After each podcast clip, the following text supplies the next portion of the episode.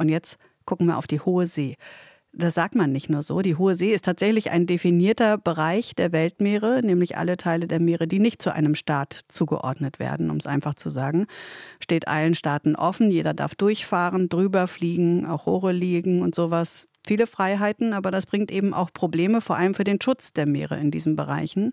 Das betrifft zwei Drittel der Ozeane. Ab heute gibt es nun einen neuen Anlauf für ein Abkommen zum Schutz der Hohen See. Dafür kommen zwei Wochen lang Vertreterinnen und Vertreter der UN-Mitgliedstaaten in New York zusammen.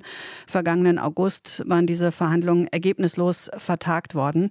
Ich habe Stefan Hein am Telefon, der ist umweltpolitischer Sprecher des Alfred Wegener Instituts, das Helmholtz-Zentrum für Polar- und Meeresforschung. Guten Tag, Herr Hein. Guten Tag. Warum ist der Schutz der Hohen See so wichtig?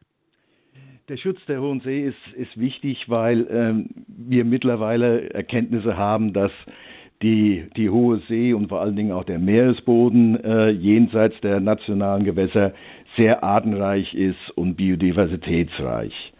Bis, bis Ende der 90er Jahre war immer noch so dieses allgemeine Verständnis, dass es in der Tiefsee quasi nichts gibt, dass es da eine Wüste ist oder so. Und das hat sich doch grundsätzlich geändert. Wir kennen jetzt äh, sogar Tiefwasserkorallenriffe in den, in den äh, großen Meerestiefen. Und diese empfindlichen äh, äh, Ökosysteme und Lebensgemeinschaften müssen auch äh, jenseits der nationalen Hoheitsgewässer geschützt werden. Es gibt schon ein Seerechtsübereinkommen der Vereinten Nationen seit 1982. Da spielen der Schutz und die Bewahrung der Meeresumwelt auch schon eine Rolle. Warum reicht das nicht? Sie müssen sich das so vorstellen, dieses Seerechtsübereinkommen ist quasi ein Rahmen, ein Rahmenabkommen. Und äh, das ist schon sehr, sehr, sehr, sehr lang, äh, also viele Seiten. Und äh, das beinhaltet, das ist quasi so wie die Verfassung oder die Bibel der, äh, der, äh, für, der, für das Meer. Und da war einfach nicht genügend Platz, um detailliert auf den Schutz dieser, äh, äh, dieser Lebensgemeinschaften jenseits der nationalen Gewässer einzugehen. Das heißt, das Seerechtsübereinkommen ist die, das Rahmenabkommen und jetzt wird versucht, unter diesem Rahmenabkommen ein Zusatzabkommen zu machen, um diesen speziellen Schutz dieser äh, empfindlichen Lebensgemeinschaften zu gewährleisten. Hm, also äh, große Artenvielfalt, wie Sie sagen, aber es gibt auf der anderen Seite auch äh, viele Rohstoffe dort im Meeresboden. Lithium zum Beispiel, Kobalt, begehrte Metalle, Tiefseebergbau ist da das Stichwort. Wie sollte man das in Ihren Augen regeln? Das wird ja bereits schon geregelt. Es gibt äh, unter diesem Seerechtsübereinkommen schon, schon seit, seit vielen Jahren äh, ein Zusatzabkommen, was diesen Tiefseebergbau regelt. Und es gibt ja auch eine internationale Kommission dafür mit Sitz in Jamaika. Und äh, ja, das ist richtig, dass äh, in der letzten Zeit immer vermehrt auf den Tiefseebodenbergbau geschaut wird.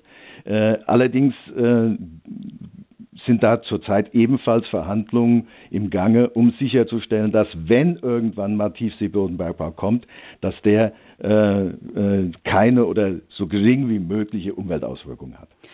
Jetzt gehört ja die Hohe See zu keinem Land. Also wie, wenn man sich dann nun einigen würde, könnte man so einen intensiveren Meeresschutz dann überhaupt kontrollieren? Wie kann man ihn durchsetzen?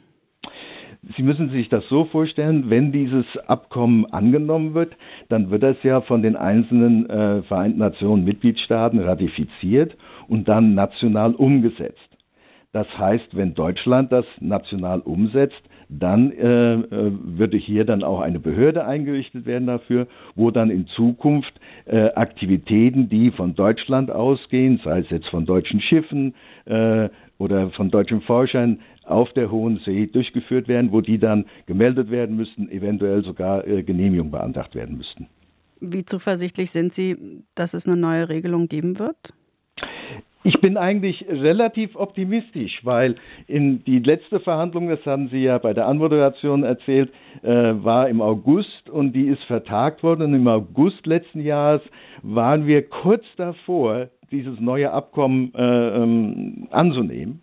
Es gab noch äh, ein paar schwierige Sachen, die diskutiert werden mussten. Und ich hoffe, dass in den nächsten 14 Tagen diese äh, Diskussionspunkte geklärt werden und dass wir dann ein neues Abkommen haben werden gab zwischendurch ja auch den Weltnaturgipfel in Montreal, wo man sich darauf geeinigt hat, 30 Prozent der Landes- und Seefläche bis 2030 unter Schutz zu stellen. Ist das ein gutes Vorzeichen?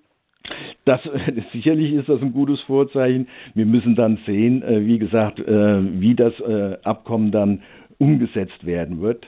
Das ist noch ein langer Weg. Wir werden also nicht sofort, nachdem das Abkommen jetzt etabliert ist, wird das sofort in Kraft treten, sondern das wird einige Jahre dauern. Aber es ist zumindest, wir sind auf dem richtigen Weg, ja.